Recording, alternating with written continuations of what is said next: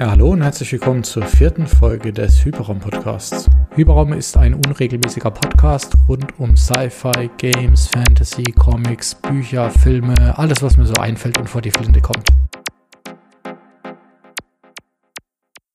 Heute gibt es das literarische Solo, denn ich werde mich mit dem Buch Dark Legends, erschienen bei Lucasfilm Press, auseinandersetzen. Bevor ich zum Buch komme, wieder kurzer Rückblick und kurze Feedbackrunde. Ich habe wieder per E-Mail, YouTube-Kommentare und äh, Discord ein bisschen Input bekommen. Ja, zum einen war das eine Thema Fakten. Da werde ich auf jeden Fall in Zukunft ein bisschen mehr Hintergrundrecherche betreiben, um da auch sicherer zu sein.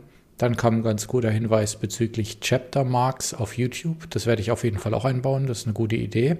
Ich glaube, das waren auch schon wieder alle Punkte für Review und Feedback. Von daher jetzt viel Spaß mit der heutigen Folge.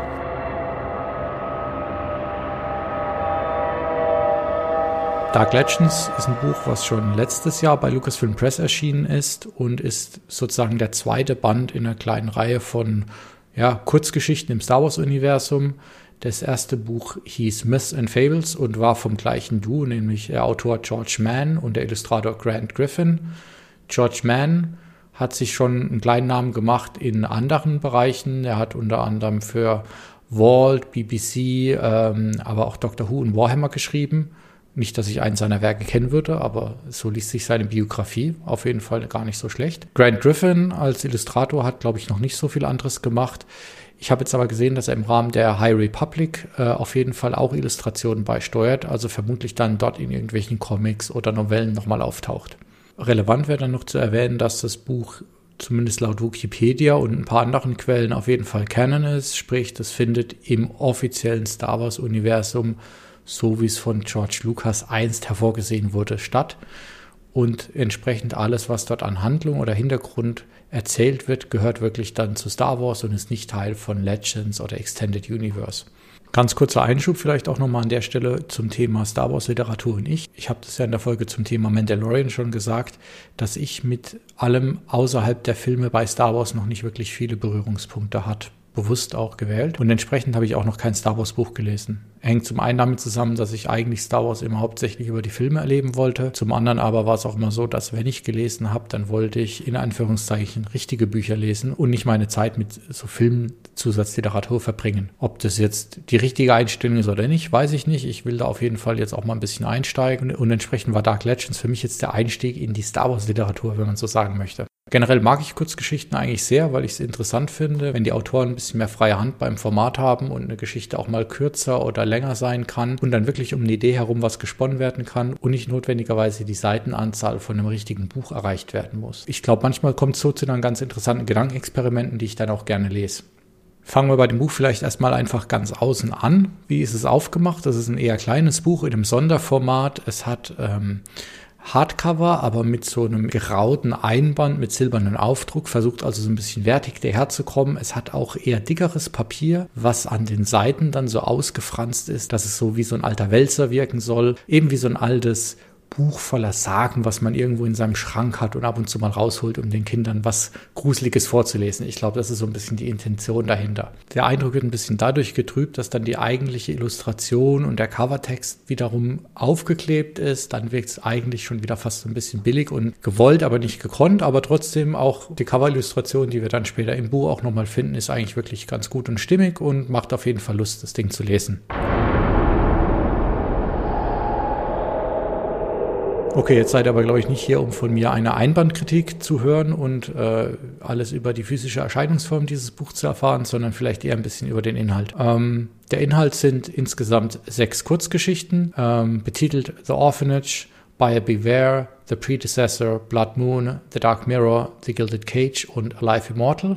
Und ähm, ja, da geht es eigentlich querbeet durch die klassischen Gruselgeschichten, aber eben im Star Wars-Setting. Das heißt, wir haben Kindraub oder Kindsentführung, wir lesen über Gier und Rachsucht, die Suche nach dem ewigen Leben, Verblendung, Neid, ähm, Gewalt, dunkle Geheimnisse und sogar ganz klassisch Werwölfe sind mit am Start.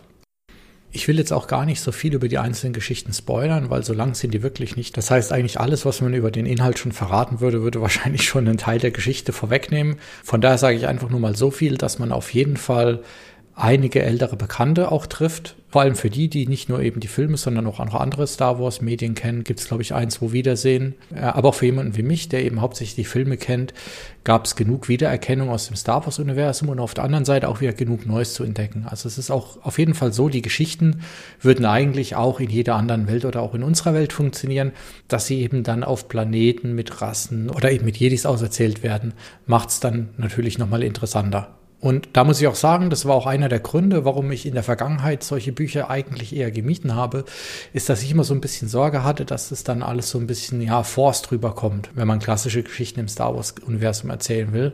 Äh, und dass zu sehr das Universum und Star Wars im Vordergrund steht und weniger die Geschichte. Da muss ich sagen, jetzt zumindest in diesem Band, den ich jetzt hier gelesen habe, ist das absolut nicht der Fall. Ich habe das Gefühl, das ist eigentlich alles ganz gut eingewoben und ähm, es geht nicht darum, jetzt hier nur Name-Dropping zu machen oder irgendwelche bekannten Schauplätze wieder aufzunehmen zuzugreifen. Was ich auch eine positive Überraschung fand, ist, dass äh, eben gerade für Disney Star Wars die Geschichten schon durchaus düster und auch sehr gewalttätig sind. Nicht, dass das jetzt ein Qualitätskriterium wäre, aber auf jeden Fall ähm, liest sich das wirklich wie ganz klassischer Horror und nicht wie eine glatt gebügelte Disney in Anführungszeichen Horrorversion. Also das fand ich auf jeden Fall schon mal gut. Wo ich mir nicht so sicher bin, ist die Erzählform an sich. Es kann jetzt daran liegen, dass es eben Englisch ist und trotz allem das dann auch nur meine Zweitsprache ist. Aber ich habe das Gefühl einfach gehabt beim Lesen, dass die Sprache oftmals sehr bemüht war, diesen alten Märchenerzählstil umzusetzen. Immer wieder gab es da ähnliche Formulierungen, von denen ich gedacht habe, naja, wenn mich jetzt jemand auf Englisch fragen würde, schreib mal ein Märchen, würde ich wahrscheinlich genauso schreiben. Und ich glaube, das ist dann vielleicht kein gutes Zeichen, dass man das so macht. Auf der anderen Seite kann ich mich auch täuschen und das ist wirklich dann alles so, wie man das schreiben würde keine Ahnung, also das ist mir nur manchmal kam mir das so ein bisschen komisch vor beim Lesen, irgendwie so ein bisschen hölzern, aber, aber letztlich kann ich das auch gar nicht so wirklich gut beurteilen. Wir erfahren auf jeden Fall auch einige interessante Hintergründe, wenn wir eben davon ausgehen, dass das Ganze kanonisch ist. Gerade in der letzten Geschichte geht es um Exegol. Da bekommt man auf jeden Fall noch mal ein bisschen Hintergrund zu diesem Sith-Planeten und bekommt noch mal kleine Hinweise auf die Geschichte dieses Planeten. Es werden auch wieder ein, zwei Jedi eingeführt, die Order 66 überlebt haben, wenn ich das alles richtig verstanden habe. Mal gespannt, ob die dann wieder in anderen Werken rund um die High Republic, die jetzt ja von Disney angestoßen wurde, auftauchen. Neben dem geschriebenen Wort dann vielleicht auch nochmal zu den Illustrationen. Jedes Kapitel hat eine eigene Titelillustration, die ich auf jeden Fall sehr gelungen finde. Ich finde den Style richtig gut. Der ist auf jeden Fall sehr düster, äh, zeitlos in gewisser Weise und, und auf jeden Fall sehr eigen. Und ähm, da hätte ich auf jeden Fall Bock, noch mehr von dem Künstler zu sehen. Ich packe in die Shownotes auch mal sein Twitter-Profil und seine Webseite rein. Da findet man auf jeden Fall noch ein paar richtig coole Bilder, die er gezeichnet bzw. gemalt hat. Vom Umfang haben wir jetzt hier natürlich nicht allzu viel. Ja, also es ist äh, sehr hohe Zeilenhöhe, große Schrift. Also pro Seite ist da nicht wirklich viel Text. Man hat das Ding eigentlich sofort durchgelesen. Ich habe mir das jetzt auf ein paar Abende aufgehoben und immer vorm Einschlafen kurz mal eine Geschichte gelesen. Ich glaube, so ist es auch gedacht letztlich und dafür ist es dann auch ganz okay. Ob da jetzt der Preis für passt, gut, das muss dann jeder für sich selbst überlegen. Ich glaube, umgerechnet kostet es jetzt gerade so 15 bis 20 Euro bei Amazon. Ähm, das Niveau der Geschichten finde ich eigentlich durchgehend relativ konstant. Also das ist jetzt wie gesagt keine Weltliteratur, aber ich finde, man kann alle Geschichten angenehm durchlesen. Jede Geschichte bietet auf jeden Fall immer eine interessante Handlung und ist auch jeweils jeweils in einem bisschen anderen Setting zu sehen. Ähm, das ist auf jeden Fall ganz gut gemacht.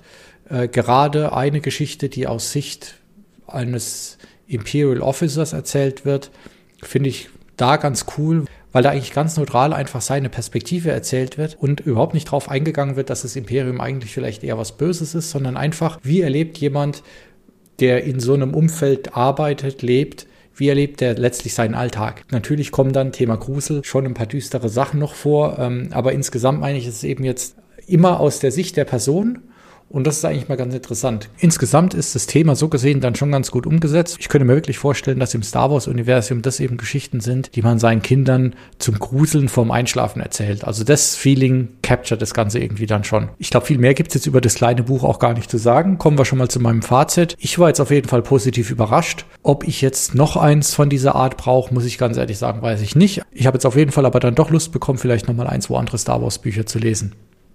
Meine Lieblingsgeschichte ist übrigens die zweite Geschichte. Da geht es um einen Händler, der eine ominöse Maske findet. Und da hat mich sowohl irgendwie gleich die Cover-Illustration bzw. die Chapter-Illustration angesprochen und so ein bisschen in den Bank gezogen, als auch die Geschichte an sich. Das ist auch die Geschichte, die, glaube ich, am ehesten außerhalb des Star Wars-Settings genauso gut funktionieren würde, was vielleicht auch so ein bisschen den Charme dann ausmacht. Trotzdem, wie gesagt, alle anderen Geschichten sind auch wirklich gut und die zweitbeste ist dann vielleicht die letzte Geschichte mit Exegol. Ja, dann wie immer interessiert mich natürlich eure Meinung zu dem Thema. Habt ihr das Buch schon gelesen? Habt ihr andere Bücher gelesen? Wie steht ihr zum Thema Star Wars Literatur im Allgemeinen? Haut doch mal ein paar Tipps raus. Wenn ihr denkt, da gibt es Dinge, die man unbedingt gelesen haben muss, dann würde ich die mir mal auf meine Watchlist packen, sozusagen. Ansonsten habe ich auch schon einen Ausblick auf die nächsten Folgen gepostet. Hier wird es weitergehen mit Wonder Vision und dann geht es auch nochmal zurück zum Thema Star Wars und dann mal schauen, was die Folgen danach so bringen. Wie auch immer in den Shownotes ist nochmal der Link zu dem Discord-Server, den könnt ihr gerne für Feedback oder Diskussionen benutzen. Und ansonsten freue ich mich immer über Rückmeldungen auf welchem Kanal auch immer. Bis zum nächsten Mal. Ciao.